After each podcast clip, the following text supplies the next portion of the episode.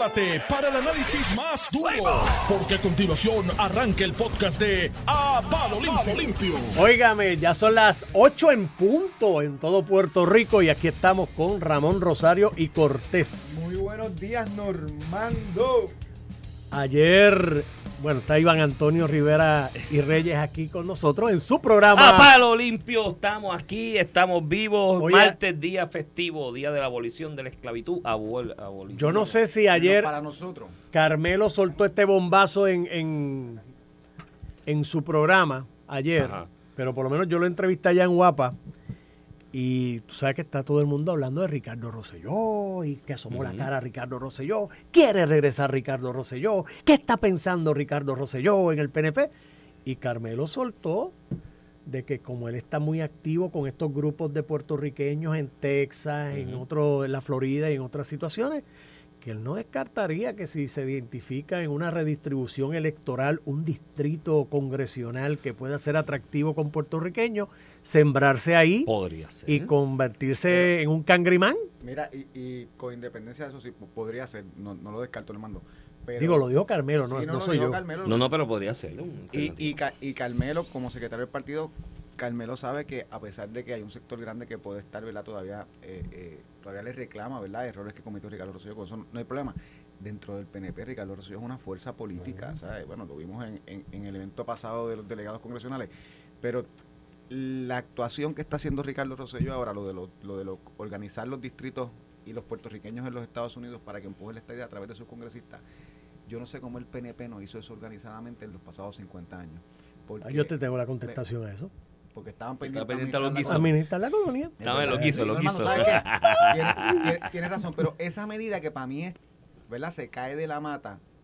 Están en 45 pa- estados ahora, 2.700, falta mucho por hacer, pero realmente la gran mayoría de los puertorriqueños que viven en los estados creen en la estadidad para Puerto Rico. ¿Cómo no usar esa gente para empujar a través de su congresista el, el que se atienda, ¿verdad? El estatus de Puerto Rico. Y creo que es una buena medida al final del O y- e O no, no incomodar a los congresistas allí, incomodarlos, tú sabes, en, que- en sus distritos, que es donde les duele. Pero es que nadie, ningún grupo ha logrado un reclamo a nivel federal en Estados Unidos sin pisar callo, incomodar al Así congresista, tiene que incomodarlo. Si no se incomodan, Claro, y en los pasillos del Congreso no lo van a lograr. Eh, Carmelo dijo eso ayer en, en el programa contigo. con- Lo de Congreso. Lo- Este, lo Ricky for Congress, sí. sí.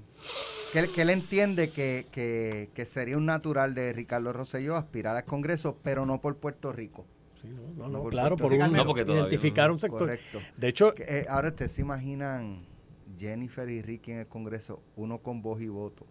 Y el otro sin qué malo tú eres, Alex. Sin Me voto. voy, me voy. ¿Quién tiene más power? Mira, mira, Alex soltó la pestecita y se va. Sí, sí, sí. Ahorita nos mandó, tengo unas cartas aquí. Tengo la de Victoria Ciudadana de ayer, que hay que leerla. Esto es una joya. Es una Oye, joya. Esto es una joya, hay que leerla. hay Y hay una de una, la que no y hay una que, que el tribunal va a revelar de los robos de señales de los Yankees en el 2017. Nos están persiguiendo. De Nos persecución. persecución. nuevo. persecución selectiva con los Yankees. Le están tapando unos nombres porque parece que los nombres, creo que va a haber nuevo comisionado de béisbol, ¿sabes? Sí, va a haber. Y no va a ser fanático de los Yankees. Los dejo. Mira, hablando de la carta, ¿Por dónde obviamente el, empezar? el tema principal hoy en los programas de análisis, me imagino que debe ser, eh, Ramón, el referido del FEI ayer a la de la Y representante eso lo hace por, por, por chaval, porque no va a ser tema en, en muchos de los programas de análisis. No, no, por eso lo digo. O sea, estoy siendo un poco sarcástico e irónico al respecto. Va a haber un montón de programas de análisis en Puerto Rico hoy que ni lo van a mencionar, ¿no? Eh, pero ciertamente la noticia, como ha sido y suele suceder cuando un legislador es referido al FEI, pues es la noticia del día, porque de alguna manera la gente deposita la confianza en el legislador y también hay que ver aquí el peso de las alegaciones de lo que se está planteando, que no son poca cosa, ¿no? Y, aunque habrá una investigación de parte de, de- de- de un fiscal especial independiente, yo creo que esto es un caso que el panel va a referirlo efectivamente a un fiscal. as- asignar un fiscal. yo le asignaría dos, yo le asignaría dos para que bueno, aceleren. siempre, siempre el FEI asignado, porque Asignado. asigna uno en propiedad y uno, y uno suplente. suplente. Pues es el asunto del referido de la, de la representante Mariana Nogales, porque, como te digo, el contenido de lo que se ha dicho públicamente respecto a las posibilidades o la probabilidad ya, porque ya esto va después del FEA o- y una asignación de un fiscal o una vista causa, probable, eh, es bastante contundente, Ramón. Aquí te de- comentaba yo y hablaba Iván, contigo. te- tengo que reconocerlo, y lo hablamos un poco fuera del aire. Tan pronto salió la conferencia de prensa de Mariana Nogales, que recuerdo que hizo una conferencia de prensa diciendo que se le había olvidado un informe. Aquí el primero que dijo que esto era perjurio fuiste tú. Sí, sí, O sea, desde el eh, punto lo- de vista legal. Eh, eh, porque ella, ella señaló en esa conferencia de prensa que era un error, un ups, ay, me equivoqué. No, no, no, no, no, no, no, no. Ese documento es bajo juramento. Y tú haces unas declaraciones de tus bienes y haberes bajo juramento, ¿no? Y, y por lo tanto, decir, o sea, la diferencia entre error y mentira es el conocimiento. Y ella es abogada. Sea, no, digo, esto le, aplica a cualquier Juan de los Palotes, cualquier hijo de vecino, pero ella es abogada, eso le agrava la situación a ella en cuanto a la diferencia de error y mentira, porque el conocimiento de la situación ya excluye el error como posibilidad y te lleva directamente a la mentira. Y mentir bajo juramento es perjurio. Y es un delito grave. Y tiene un problema para ella. Ella es abogada también, ¿sabes? Delito de perjurio a un abogado le puede traer otras consecuencias eh, legales. Y aparte de eso, pues está el asunto del room tax, lo que no se pagaba, se había señalado del CRIM. En algún momento que en el CRIM salió corriendo, aprovechó el descuento, la amnistía y, y lo pagó. Está el asunto del millón doscientos mil cash también. O sea, tú sacas un millón doscientos mil cash para pagar algo, no los habías declarado nunca en impuestos, en tus declaraciones de impuestos, tienes un problema también.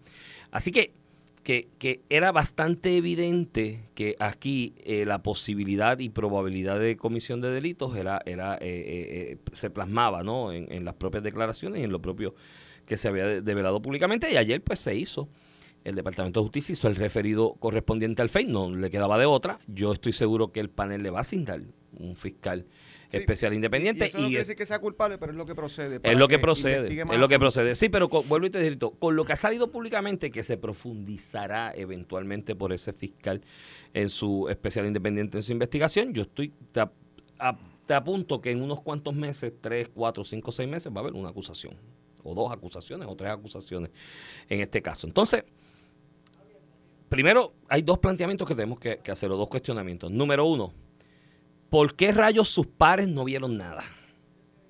de algo que era tan evidente como que lo habíamos comentado aquí que era evidente, al Departamento de Justicia le tomó nada. Este referido se atendió bastante rápido en comparación con lo que se atiende en otro, A- otros algo se referidos. tardó, pero obviamente... Algo se tardó, pero comparado Pero, con Iván, otros que se piden fue- prórroga y si demás. Fue, si fue el, presi- el presidente de la Cámara tu último atisbo de resistencia el que le tiró el toallazo.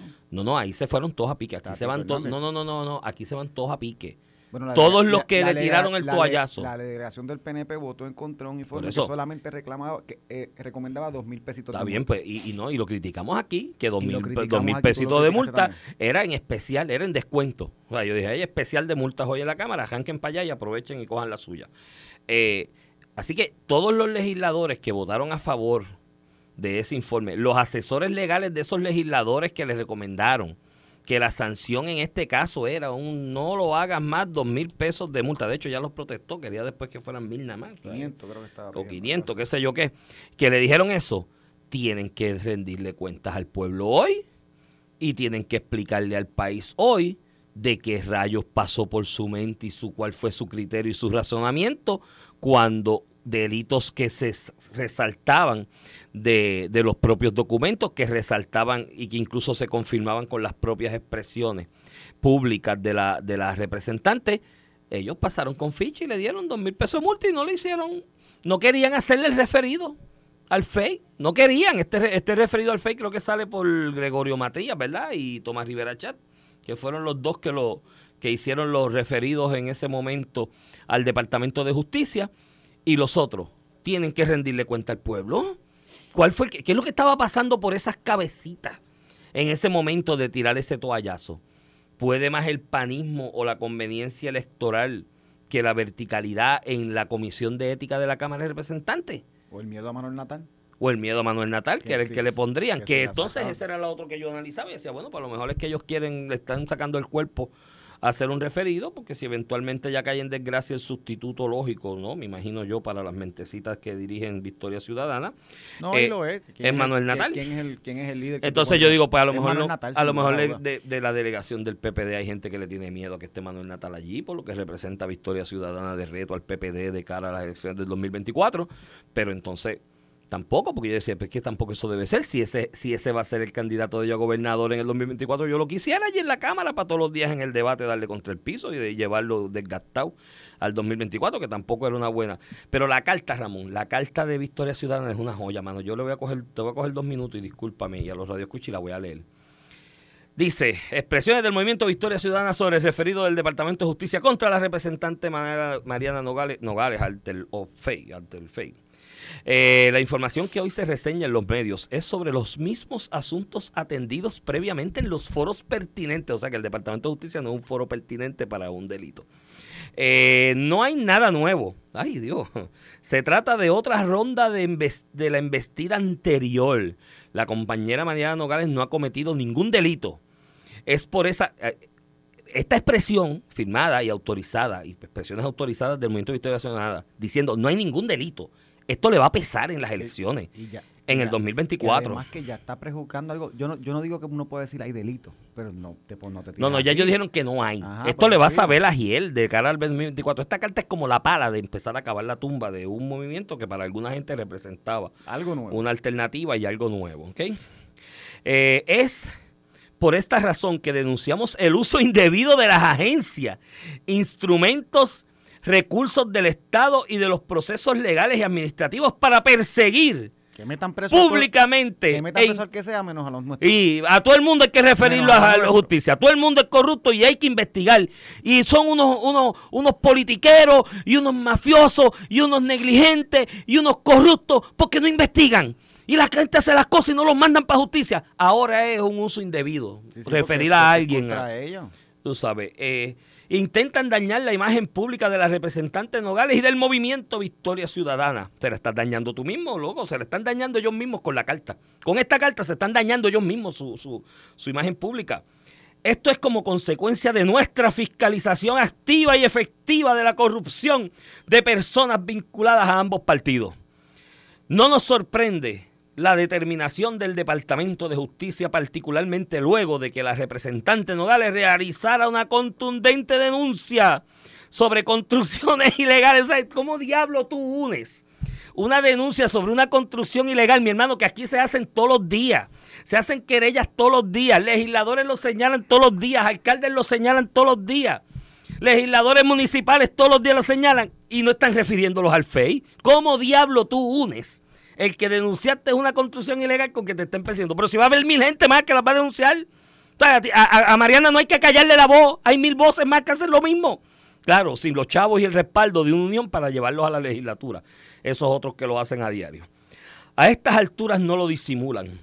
Por eso portavoces del PNP estuvieron varias semanas, ahora ustedes del PNP, presionando públicamente al secretario de Justicia para perseguir. Ahora, aquí le están imputando al secretario de Justicia que esto es una persecución. Cuando yo lo que he escuchado del PNP es que el secretario de Justicia a veces es un poco lento para meterle mano a los de otros partidos. perdóname, en el día de ayer eh, se anunció, ¿verdad?, que el FEI aceptaba la recomendación del secretario de Justicia de archivar el caso contra Carmen Yulín. Por ejemplo. Porque Domingo Manoli dijo que no había, que no, había. Que, no, que no recomendaba la, asignación. Dieron un feedback por ahí de algo. Por eso, se me fue. A todos, mientras protegían en la Cámara de Representantes a dos miembros del PNP que incumplieron con su deber legal de someter informes. Creo que en ese caso eran informes tardíos que se habían presentado. Eran informes tardíos. y, se hicieron los referidos Y mientras tanto ocultan la corrupción de alguien que radicó algo tardío, pero la mía no hizo nada. Fíjate lo que se, está diciendo. Estos dos la mía mintió, la mía mintió. Estos dos corruptos no sometieron el informe este, y no le meten mano, pero la mía no le metas mano, que, que mintió. Pero mintió. Tanto la representante Nogales como el movimiento Victoria Ciudadana continuaremos combatiendo las injusticias y denunciando la corrupción en todas las... Miren, mi hermano, si yo le encargaba a un nene de 15 años en décimo grado, dame una carta ahí para justificar esto, sin haber estudiado ni un minuto de derecho, sin haber, sin tener un, la responsabilidad y la obligación que conlleva dirigir un movimiento que se presenta ante el pueblo como una alternativa al bipartidismo y a las atrocidades a las que nos ha llevado el bipartidismo en el aspecto administrativo, político, social y económico del país. Yo le asignaba eso a un nene de 10 años y me le hacía la misma carta. Iván, te, quiero dividir el análisis, eh, el efecto que esta situación tiene. después hablamos de la parte legal penal, ¿verdad? Pero el efecto que esto tiene en dos instituciones políticas. Primero, por un lado, tienes el Partido Popular, que en Cámara le tiró un toallazo a esta persona, este, y pues el desarrollo de este caso en contra de esa persona no solamente afecta a Mariana Nogales y a Victoria Ciudadana, sino al Partido Popular, que pudiendo atender este asunto distinto en la Cámara, decidió darle un skip, un toallazo. Y te lo ato también con lo que le va a pasar al Partido Popular con Albert Torres, que en aquel caso ni tan siquiera lo disciplinaron. Archivaron el caso allí porque la gente quería una sanción más alta. La, sanción, el FLOAL quería el cuerpo más quería más alta y la comisión y como. Y como no cogieron la de la comisión, pues lo archivaron y lo escondieron. eso fue una este, a lo que voy, pero al final del día, ahí hay un proceso criminal que se va a dar paralelamente. No es que María Nogales, como ella dice, que se atendieron en los foros pertinentes. No, no se atendieron en los foros pertinentes. El foro pertinente para evaluar un delito es solamente el Departamento de Justicia, que ahora lo refiere al FEI, que para que no haya atadura, eh, Hernández Colón, ¿verdad? Ataduras con la política. Ella dice que esto es una persecución política. Hernández Colón hizo una ley donde el panel fiscal especial independiente son fiscales independientes al Ejecutivo con términos de año que el Ejecutivo no puede eh, remover, como fue el caso del Departamento de Justicia. Por eso lo que hace el Departamento de Justicia en lugar de acusar a Mariana Nogales, es que le envíe un informe al panel del fiscal especial independiente porque por disposición de ley él no lo puede erradicar como un caso de una persona normal que roba, asesina, que el Departamento de Justicia lo lleva a los tribunales. En este caso se le pasa un foro imparcial o un foro a término que no tiene relación con el Ejecutivo eh, eh, eh, en ese sentido, no son empleados de, de confianza del Ejecutivo y pues es el proceso que se va a llevar ahora. Ahora, más allá del perjurio, que es que si tú pusiste, eh, eh, ella lo admitió, esto lo admitió yo en una conferencia de prensa, yo omití, ella dice que fue un ups, que fue un error, pero yo omití unos puestos que tenían, unas corporaciones que tenían propiedades en Palma, y yo omití poner entre mis propiedades eh, una propiedad, una propiedad en particular que, que, está bajo mi nombre y que hubo unos chavos cacha allí envueltos y todo. Eso pasó, eso explotó aquí con Normando Valentín. Un millón doscientos mil cash. Eso explotó aquí con Normando Valentín, que en aquel momento, porque ella le dice eso, a Normando en una entrevista de la nada. Eh, Manuel Natal llegó a acusar a Notiuno de que si un, eran fotutos políticos, porque precisamente en este en el programa de Normando, Mariano Nogales eh, dijo que tenía unas propiedades en Palma que no las tenía a su nombre, que estaban a su nombre, pero no eran suyas, eran de su mamá, etcétera, etcétera. Pero yo te voy más allá, Iván. Mírate la otra imputación, la del room tax. En Puerto Rico, estos son propiedades que están en Airbnb. Cuando usted compra en Airbnb, el sistema automáticamente le descuenta a usted o le, imputa un cargo eh, por, por, habitación, que es el que le aplica a los hoteles. Usted va a un hotel, usted paga un cargo que es por habitación, que valga a compañía de turismo y por ahí se reparte un montón de instituciones y parte del Fondo General y de la compañía de turismo. Pues uno de los cargos que justicia señala que está recomendando un, un, una asignación de un FEI es precisamente por no remitir los fondos recaudados de room tax. O sea que una propiedad de ella recibía el billete que se supone es como tú robarte el IBU, básicamente la, acusación. Eh, un comerciante que le cobra el IBU usted como usted lo paga, pero después no se lo envía a Hacienda, para ponerlo en muñequito. Ya aquí estamos hablando o de evasión contributiva, porque no está reportando ingresos. Y o, y o, Estás hablando de apropiación ilegal, de contribuciones del pueblo de Puerto Rico. y tiene su presunción de inocencia. Yo no voy a caer en la hipocresía que, cayó Manuel Natal ayer, de que cuando alguien no de su partido, es un corrupto, este, hay que meterlo preso sin juicio. No, no, no. Ella tiene un derecho a, un juicio justo e imparcial, a defenderse, a un debido proceso de ley si el FEI decide que le va a radicar cargo. Todo eso. Ella se presume inocente hasta que eh, un jurado o un juez determine lo contrario.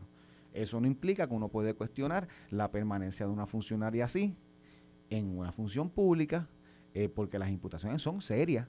Este, y, y, entonces la reacción de ella ayer de llamar persecución y que nadie nos calla, pero si la que se cayó fue ella. De momento ya dijo que no iba a hablar más de esto y, que no iba a explicar porque estaban los procedimientos corriendo. Si es que no se quiere, uno no quiere que se calle, quiere que se explique, que es lo que ella se ha negado. Llega a ser cualquier otro político, azul o rojo, PNP o popular, que se mete en un lío como este, la prensa estuviera escribiéndola y estuviera explicando con detalle cuál era su posición, cuál era su propiedad, cuál no era su propiedad, y a esta persona en particular le, le, dan ficha blanca, ella decide que no va a hablar, o sea, los que hablan de transparencia y de, y, de ser abiertos con el pueblo, rendir cuentas, han permitido que Mariana Nogales por meses guarde silencio sobre las graves imputaciones que se le imputan y lo despache con es persecución y no voy a hablar. Eh, pues, pues, mira dónde llegamos. Entonces, la reacción de Manuel Natal, que propone un, un proyecto, un partido político, un proyecto nuevo de partido político de que va a ser algo nuevo, de que no va a ser distinto a los partidos anteriores, que defienden a los suyos, y la reacción de él fue, de él fue la misma. Este, eh, básicamente diciendo que no se puede investigar a alguien de Victoria Ciudadana porque es persecución. Eh, perdóname, ¿tú estás seguro, Manuel Natal, que el room tax, que las contribuciones que se cobraron por los alquileres de las propiedades de María Nogales se remitieron al, al Departamento de Hacienda y a la compañía de turismo, que se pagaron las contribuciones, o tú estás seguro que aquí no hubo una malversación o apropiación ilegal de fondos? Este, si tú estás seguro de eso, eh, eh, eh, no hay manera de que, de, de que tú, sin poder estar seguro de eso, hagas las expresiones que él hace ayer, sin abrir la puerta a una investigación, a que mira, que las autoridades investiguen y que si al final del día ella come- no cometió ningún, ningún acto, que se salga a la luz pública. Y si lo cometió, que se ejecute la ley. O sea, como yo, porque es miembro de mi partido, lo despacho todo con que es persecución, a los míos no los puedo investigar, pero investigate a los demás. de- aparte de eso, aparte de eso, Ramón, está el asunto de la madurez y de la precaución, no precaución, la responsabilidad que te impone el orden social y político del país como dirigente de una estructura partidista. Porque tú elaboras y levantas una estructura partidista, te vas a la calle a buscar endosos para que quede inscrita e ir al proceso electoral, presentándola como alternativa a que cosas como estas no estén ocurriendo de legisladores, de funcionarios públicos eh, nombrados, que evaden contribuciones, que perjuran, que cometen actos delictivos. Y tú montas tu campaña para recoger esos endosos a base de ese discurso, de que tiene que venir una nueva alternativa porque eso ya es insostenible. Y es verdad, es insostenible ya en este país la corrupción. Mañana tú haces un partido que diga, nuestra única propuesta de gobierno, el programa de gobierno va a tener un solo artículo y un solo inciso. Vamos a meter preso a todos los corruptos. Y gana. Y barre porque la gente está hastiada ya de la corrupción. ¿sabe? Y, la, y la hay en distintos eso- ámbitos. Esto fue lo que prometió la- la Ciudadana. Por eso la hay en distintos ámbitos, a eso voy, la hay en distintos ámbitos, en distintos aspectos. Un día Zaragoza escribió una columna sobre eso, de los sepulcros blanqueados, y hablaba que a veces hasta el mismo que se sentaba en la primera fila del, de la iglesia era el primero que corrompía a la hora de, de- de- de- del acercamiento propio con la, con la iglesia y otras, y otras instituciones. Entonces tú, tú levantas una estructura partidista como alternativa a eso no tan solo recoges los endosos, vas a elección y recibes un por ciento de apoyo respetable, plausible dentro de tus circunstancias y la realidad de un sistema bipartidista que hay aquí por diseño constitucional. Coges 14% de los votos. Tu candidata a gobernador y por ende ahí levanta y lleva en esa ola a cuatro legisladores. Oye, llevaron dos por acumulación en el Senado y dos en la Cámara que yo pensé que eso se iba a escocotar. Que eso no iba, no iba a prosperar porque es difícil. Y mira, llevaron dos y los eligieron a los dos. Así que recibió tu, tu propuesta de alternativa a la corrupción, los malos haberes, las lavas de caras entre rojos y azules. Cogieron respaldo electoral significativo y hubo una gente que depositó una confianza en esa institución partidista.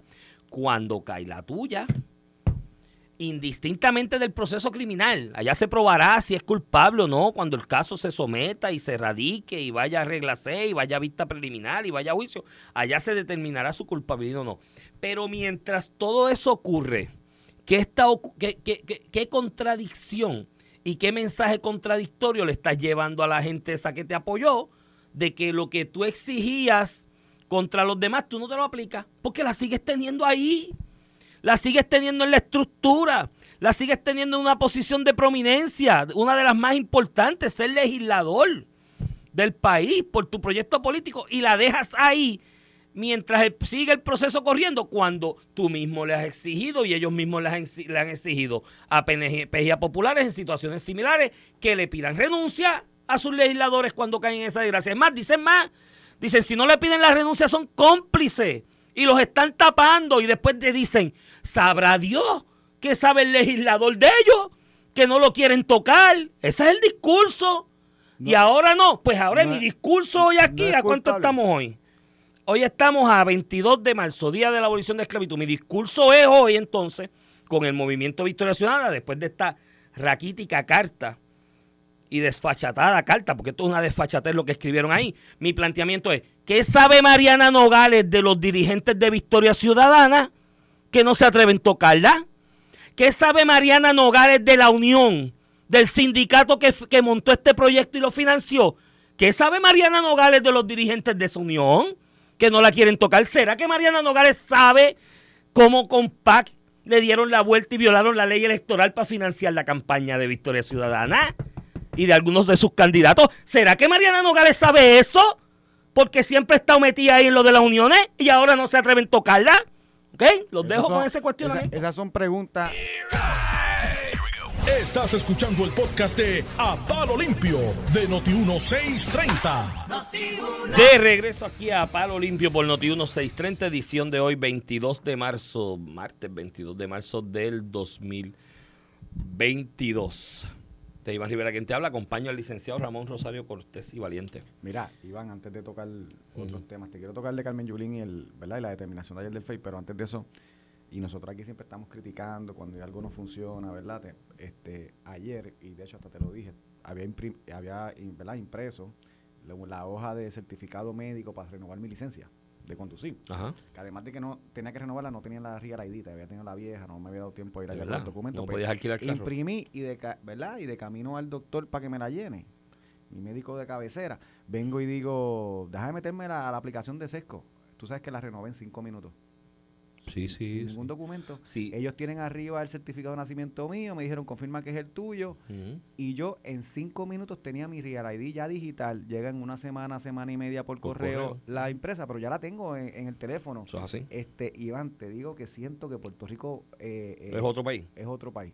No ha avanzado mucho SESCO, hay que reconocerlo. Y los que por alguna razón en el trámite administrativo no subieron nuestro certificado de nacimiento a tiempo, porque me pasó eso en la última Tienes renovación. que llevarlo una vez y ya para el próximo No, tienes. no, ni eso. Es que está en el récord, es que no lo subieron al sistema. Por no eso, pero subido. tuviste que ir presencial. Eh, no tuve que llevarlo. Ok. Tuve que ir presencial, pero, a llevarlo, por eso. pero lo que tuve que llevar, no, no, una corroboración de la dirección y de, identidad. Y me lo dieron la licencia allí en 10 minutos. O sea, no, no tardó Está- 10 minutos desde que me senté hasta que me llamaron y salí. el teléfono. En el Sí, sí, teléfono lo sí. dicen cinco No, parece minutos. otro país. Y oye, eso hay que reconocerlo. Eso es una. Este, Tú sabes todo lo que criticábamos hace 20 años atrás, eso, de que aquí sacar o renovar la bueno, licencia era una hablábamos, odisea. siempre decíamos, no, que en Florida tú lo haces por internet. Ujú. Te tengo que decir que el sistema SESCO está mejor que el de Florida. Punto, Sí, sí. mejor. Sí, es verdad, porque Y- yo y le renové el de mi suegra hace poco, que estaba quedándose con nuestra casa, y se la ayudé a renovar en el de Florida, y, y de verdad que el de Es bueno, es pero el de aquí es mejor. No, no, el de aquí es mejor, mucho eso, mejor. El de Florida, bueno, Mi- pero el de aquí mis felicitaciones a Enrique Volkers. Eh, No, pero que- no, ese tipo no lo confirmaron, el tipo no sirve. Está bien, Si no lo confirmaron el Senado, es que no sirve. Pero hizo el trabajo y lo puse en redes, by the way, la experiencia y todo el mundo se ve que está impactando porque todo el mundo me escribía así, yo lo hice La también. ¿sabes? Son las cosas que la gente no ve, pero que hablan bien de una administración. Cosa que empezó, by the way, lo del sesco digital Ricardo Rosselló, se le ha ido añadiendo Enrique que es la última, eh, no solamente traspasos de títulos, ¿verdad?, de vehículos, sino esto de, de renovar licencia, lo que es el, eh, a- al DITOP, al sesco y, a- y al PRITS, en verdad, mi, mi, mi agradecimiento porque son las cosas que cambian. Esto, esto- Y- eso, eso es calidad de vida. Y Tú quieres un sistema de gobierno que tú no tengas que perder todo el día en un sesco Para renovar una pasaba, licencia. Para renovar una licencia. Pa- pa- yo me acuerdo, ¿tú te acuerdas? Y ahora viene lo del Había que hacer malvete una fila para que te el electrónico. ¿no? Digital también. Digital. Que eso te ahorra tiempo Había que también. hacer una fila para coger el, el ticket, el de lo que te tocaba. Había que ir a, a buscarle una imprenta de lo que debía. Tenías que pagar y volver a hacer la fila. O sea, era una barbaridad. Sí, no, no, Tienes que ir a la no. colecturía y volver a Era un que- día entero, era un día entero. la- que esto eh, es calidad de vida de los ciudadanos. Así que, y además, pues la renovación esa ahora te dura por más tiempo. Entonces, el 10 asunto años. aquel de cuatro horas, ahora es, digo cuatro años, es diez años. Ahora es 10 la realidad años. es que eso No, que perdóname. 8 años. Del 22 al 30 lo tengo yo ahora. 8 años. Ocho años. Pues bueno, pues eso es cosas hay que reconocerlas, pero también hay que criticarle las que nos comemos lo que pica el pollo. ¿sabes? También, Porque, también, claro. porque escuché a Josué Colón en entrevista con Normando esta mañana, había una cita de él en el periódico El Vocero ayer, que nos dio tiempo de analizarla, del lamento que él siente, y yo lo siento también y lo comparto, de cómo aquí nos comimos lo que pica el pollo, por no decir la palabra para que la FCC o alguien nos regañe, por muchos años. Aquí ya desde el 2006, 2007, se comenzó a hablar de que la alternativa para de alguna manera reducir costos de energía eléctrica, en aquel entonces, hace casi 20 años de eso, aunque eso puede variar posteriormente, pero en aquel momento, hace 20 años, se hablaba de la posibilidad de traer, de gasificar las generadoras de energía eléctrica y lanzar algún tipo de gasoducto que moviera gas natural de un punto A a un punto B en Puerto Rico como parte de ese proyecto de gasificación de la generación de la Autoridad de Energía Eléctrica con miras a reducir costos y de alguna manera una energía menos sucia y menos contaminante de lo que es el bunker C este que se usa eh, normalmente o se viene usando por décadas. Y eso pues ya para 2004, 2005 se empezó a hablar, 2006 comenzó la construcción, 2007 de un gasoducto bajo la administración de Aníbal, de Aníbal Acevedo Vilá. fueron cuatro pelú, se amajaron y se fueron y se protestaron al lado de donde estaban haciendo el hoyo, la zanja para meter el primer tubo. Se convirtió en un issue político que todo el mundo rescató en los medios y dijo, ay Dios mío, van a poner gas, ¿cómo va a ser? Ese gas es peli-". Mira, tú sabes que ponían videos de, ga- de gasoductos de otra cosa que no eran de energía eléctrica, eran gasoductos industriales rústicos de empresas medio rústicas en, en- México que explotaban y decían, ay, eso explota, y ay, si el gasoducto pasa a 6 millas de tu eso explota, explota tu casa también. Así le metían el cuento a la gente en distintos medios. Entonces, pasó el tiempo, vino la elección, ganó Fortuño y Fortuño, como era un proyecto de Aníbal Acevedo Vilá y había cogido tanta Se candela, se con el asunto. y lo pararon. Se fue a pique el primer gasoducto. La inversión, la ruta, todo se echó Después, por la ya habían millones envueltos ahí, se fueron unos cuantos millones que se habían invertido, pues mira, se fueron por el zafacón y el boquete, como 100 millones se habían ido. Entonces luego, Fortuño parece que internaliza su administración y su gobierno, que eso era una alternativa viable, ¿no? Y que era una alternativa que había que adelantar en aras de reducir el impacto de los costos de producción o generación de energía en Puerto Rico y empezó lo que le llamaban vía verde. Ahí trataron de jugar con el concepto y dijeron, bueno, pues ya no es un gasoducto, es vía verde, porque No, si es verde y- es natural. Y, y- y la justificación, y te lo acepto yo. sí, sí. eh, eh, realmente el PNP en la campaña de Aníbal Acevedo Vilá Destrozó la idea del gasoducto. destrozó en la campaña política. Sí, por la destrozó política. idea de gasoducto, gasoducto y vino con... Es que todo el mundo sabía que era acá. Sí, era lo tenía que mismo, venir, era lo mismo. Pues, pues viene la nueva ruta alterna Y que, vía verde. que, que la justificación era pues que invadía menos zonas residenciales porque pasaba por el centro de la Eh. isla, por, toda- por allí. Eh, pero si yo, yo viví, yo viví, yo viví en tres ciudades que la línea de gas me pasaba por debajo de la, de la casa del Eh, apartamento. Iván, el viejo, el viejo San Juan. En Viejo San Juan El pasan por debajo de la Por debajo de la casa. Sí, por debajo de todas las casas que, allí. Este, eh, pero sí. Y- ah, pues y- mira, viví en cuatro, se me olvidó en cuatro ciudades he vivido que el gas me pasaba por debajo de la, de la, del edificio. Entonces, pues viene Vía Verde, se amarran tres o cuatro pelus más de, de un matojo, de donde iba a pasar el Digel, y viene y el gobierno de Alejandro. no, no, por cuestiones políticas abandonan el proyecto de Vía Verde la propia administración de Luis Fortuño, porque Sí, la sí. presión política en el año electoral fue mucho. y lo abandonaron y se fueron ahí 200 millones que, que estaban comprometidos. Entonces hoy tenemos la luz al precio que está, se crea la Espérate, crisis que se- déjame atarte antes que llegue eso. Y cuando llegó Alejandro García Pa- Padilla, canceló el proyecto de, de- de Aguirre, paralizó los 64 Al de- proyectos el de Aguirre era el de la Barcaza. Ajá, el de la Barcaza. Sí. Paralizó el- los Con 64 el de la barcaza me amenazaron a mí un, los alguien por 64 Facebook una vez. proyectos de energía renovable, como se habían otorgado para una administración del PNP, Mm. los paralizaron y terminaron todos en fracaso. O sea, Sí, sí. para ponerlo en claro, lo, cómo la política partidista ha dañado o ha evitado que nosotros podamos mejorar eh, en la cuestión de generación de energía eléctrica. Con el de la barcaza yo recibí esta amenaza porque tuve un cliente para aquella época que me dijo, mire Iván, ¿por qué ustedes tienen tanto problema con... ¿Te acuerdas que en algún momento se habló de comprarle eh, petróleo, gas natural a Venezuela? Entonces se habla, digo, antes de las restricciones que puso Trump. Entonces, Entonces, comprar, si Alejandro se cogió un avión y se fue para Venezuela y no trajo petróleo. No, eso pasó, eso que fue-. No, el que fue a Venezuela fue Eso Víctor fue parte de Suárez. la campaña. no, Alejandro la- fue a, Ah, para los países árabes. a Dubái, A a Dubái, o a alguno de los Emiratos Árabes. Eh, creo que Víctor Suárez luego como secretario de ACOF sí fue a Venezuela, pero nunca adelantaron nada. Nada, la cuestión es que me dice, mira, esto es fácil. Tenemos la barcaza, tenemos... Entonces, nada, yo... este, él se me acerca y yo, mira, yo no, no- ni te voy a ni le cobré nada por esa gestión. Yo dije, yo no sé lo que hay allí. Y de manera informal, como que almorcé con un par de personas, mano, ¿y eso en qué, en qué quedó esa idea de la barcaza? Porque es una buena idea, ¿me entiendes? Allá para Aguirre y qué sé yo qué. Y me dijeron, no, mano, eso murió. Eso este gobierno ya lo, lo descartó. Y, Pacho, por almorzar con un par de personas y preguntarle, me mandaron una vez un mensaje ahí amenazante y todo. No te metas en los negocios, que no te yo no estoy metiendo en ningún negocio. Te estoy un favor a un tipo, a ver, que tiene interés. Y al país, porque la realidad es que yo creía y estaba convencido que la idea de la barcaza era buena y tipos estos tenían las barcazas y qué sé yo qué. Después de eso y dijeron, mira, lo de la Corco, ¿te acuerdas cuando el COVID? Que los países exportadores de petróleo estaban desesperados, pues no, no sabían qué hacer con el petróleo. Ese mismo tipo, 10 años, 8 años atrás, me había dicho, oye, ¿y eso de la Corco? ¿Por qué no eso el gobierno no hace un joint venture con una empresa y los, y los tanques para almacen- almacenamiento? El almacenamiento es un negocio también que deja chavo, además lo tiene almacenar. Sí, de almacenar para pasa es que yo creo que ahí ya almacenamiento. no sirve nada. No, yo, ellos, Hacerlo, hacerlo allí es como hacerlo en San Juan. ellos dicen que sí, que podían ir, que Eh, sí. Es peor porque tienes que remover cosas. Ellos decían que si se lo daban, ellos lo, lo revestían de una vaina que viene por... Bueno, pero cuento largo corto, eso se mu- murió también. Y hoy vino la guerra, en la globalización económica. Una guerra ha demostrado que tiene un efecto dominó en todas las cadenas de distribuciones, incluyendo el combustible, y nos van a clavar en la factura. Y si hubiésemos metido mano aquella vez con Muchas los veces- gasoductas y hubiésemos tenido los contratos Muchas con los suplidores, con anticipación, en la clavada, porque íbamos, o sea, la clavada venía como quieran que fuera con gas La natural, verdad- porque son, esto se afecta completo.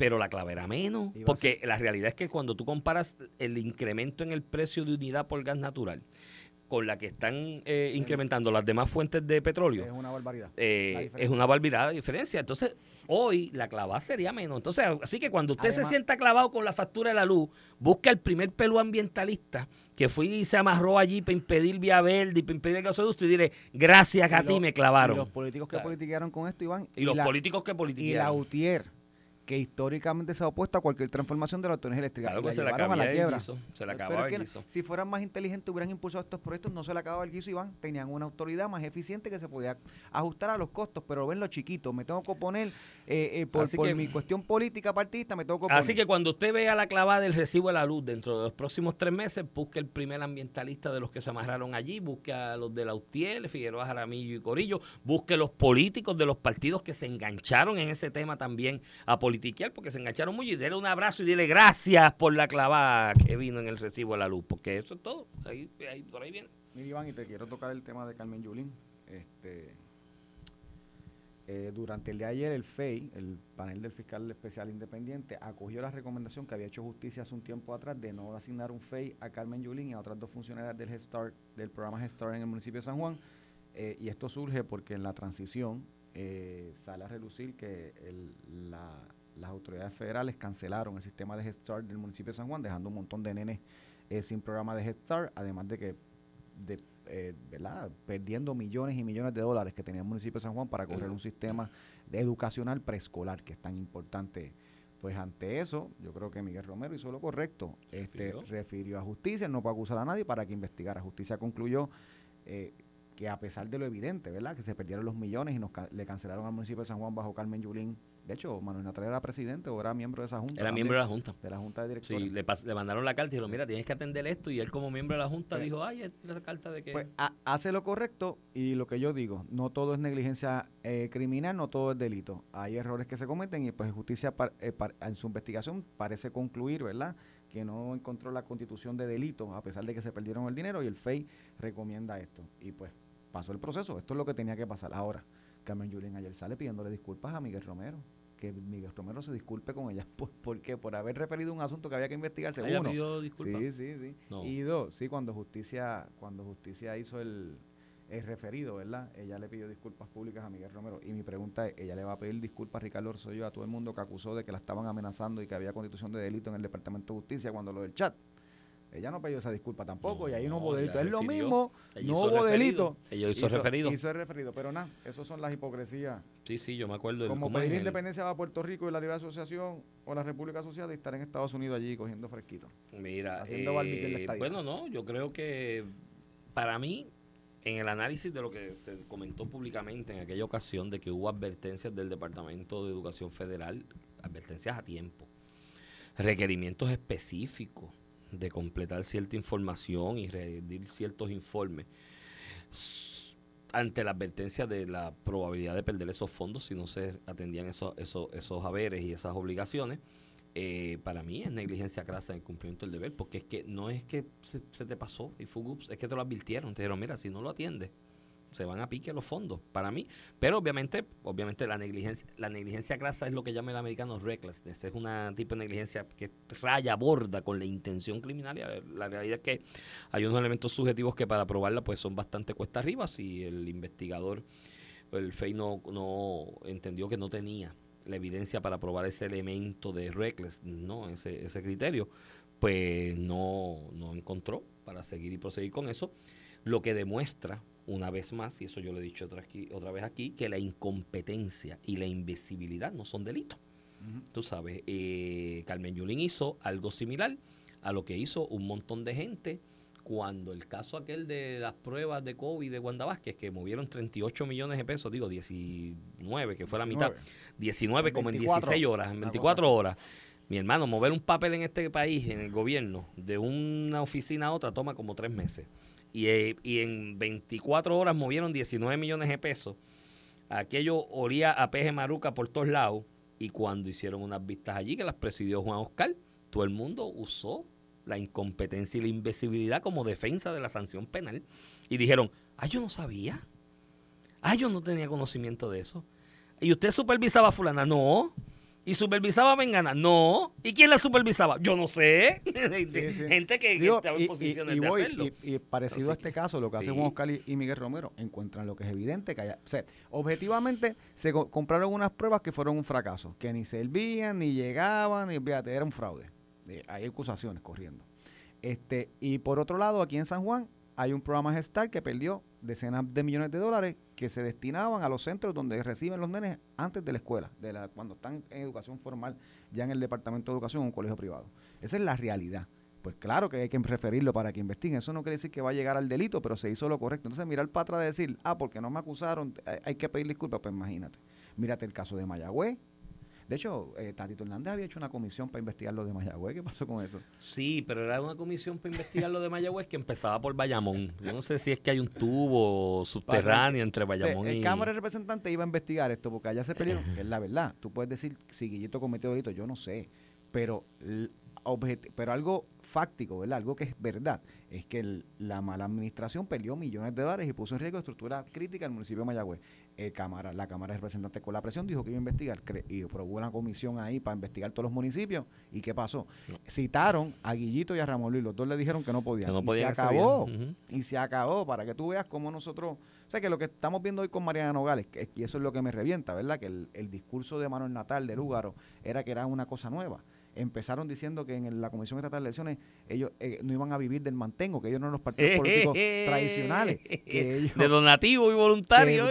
donativos y voluntarios, eso dijeron. Ellos, ellos eran un partido nuevo, un proyecto nuevo, no era nada igual que los partidos políticos existentes y no hicieron más que llevar y radicaron un pleito en el tribunal para que le dieran presupuesto para nombrar gente en todos los municipios y en las HIPS. Mira, pero mira qué pantalones. Y ahora con esto le llaman corrupta a todo el mundo y todo el mundo tiene que renunciar, pero cuando es una de ellas, no, no, a mí no, a la mía no la toquen, eso es persecución. Pues llega un punto que termina siendo más de lo mismo.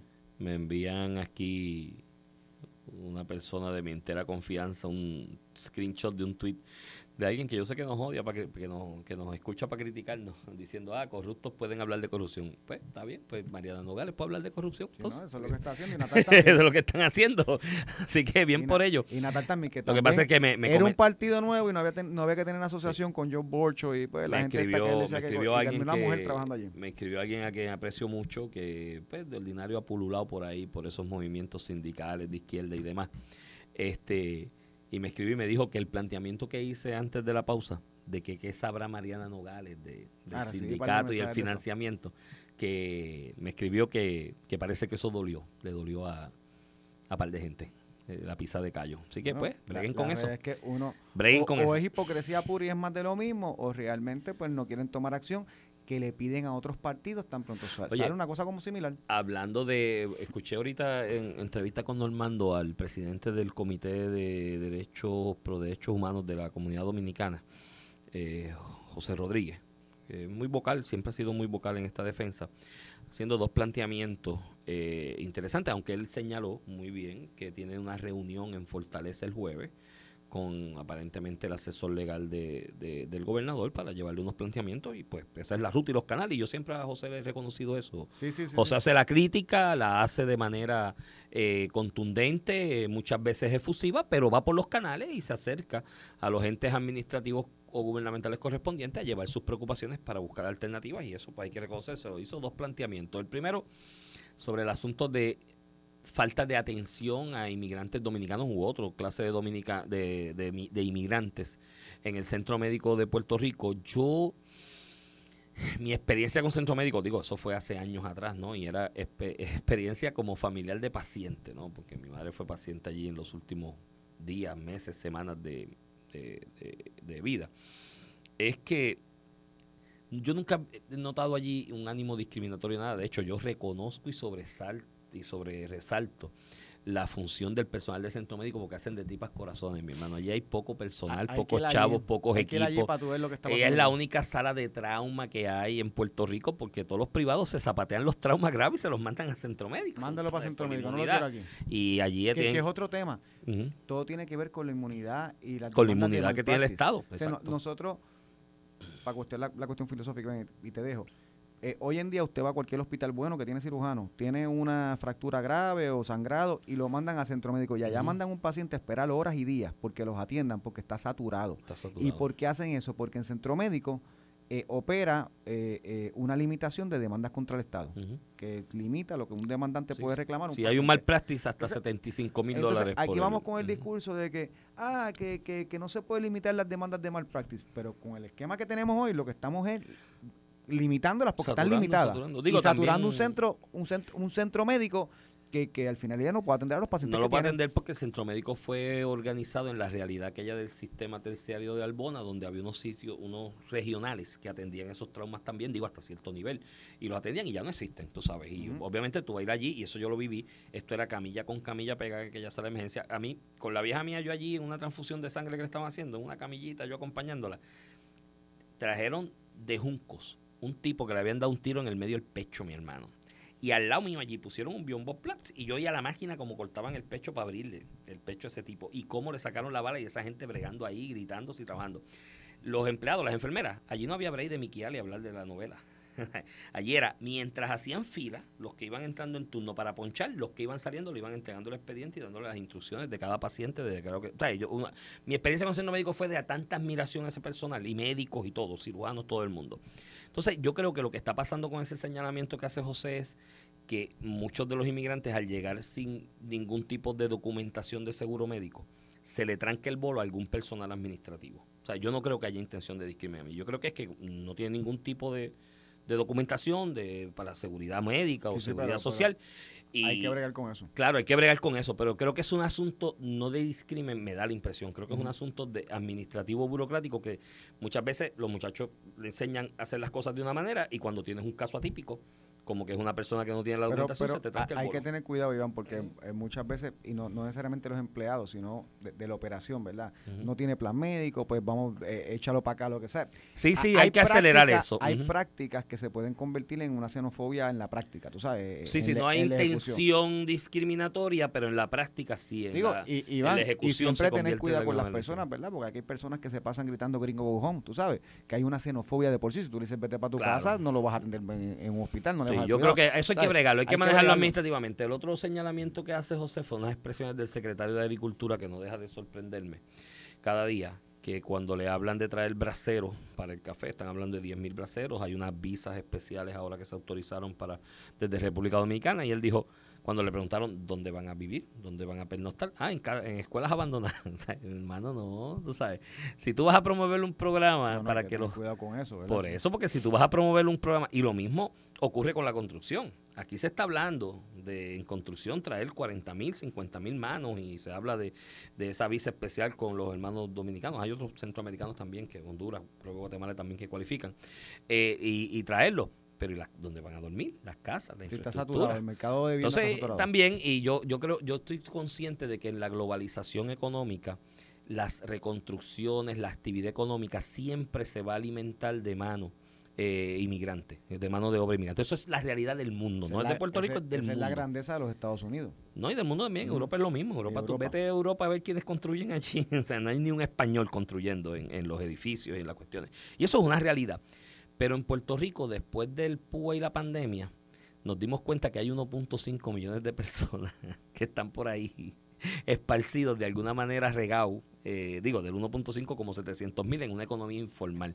Debemos hacer el esfuerzo de tratar de rescatar primero De esas manos de obra antes de que- dar el paso que, ayuda a, la, a la mano de obra inmigrante. ayuda en, en Income Tax Credit, Child Tax Credit, porque traes esas personas este, traerlos, a, rescatarlos, a readiestrarlos y que esa sea la primera opción y que la mano de obra inmigrante sea quizás la última opción en la, bueno, Iván, ya ahí la, la maestra nos está votando. No, y está Elvira ahí, está hecha, mira, Elvira está tomando agua, está haciendo gárgaras. Yo quiero aprender, déjame verte bien, eh, mirar a Elvira cuál es la, la, rutina de él. La rutina de él para ese bozarrón, para ver si algún día yo tengo una voz como la de él. Así que nos escuchamos mañana, manténganse en sintonía. Esto fue el podcast de a, Palo Limpio de no Noti 1630. Dale play a tu podcast favorito a través de Apple Podcasts, Spotify, Google Podcasts, Stitcher y notiuno.com.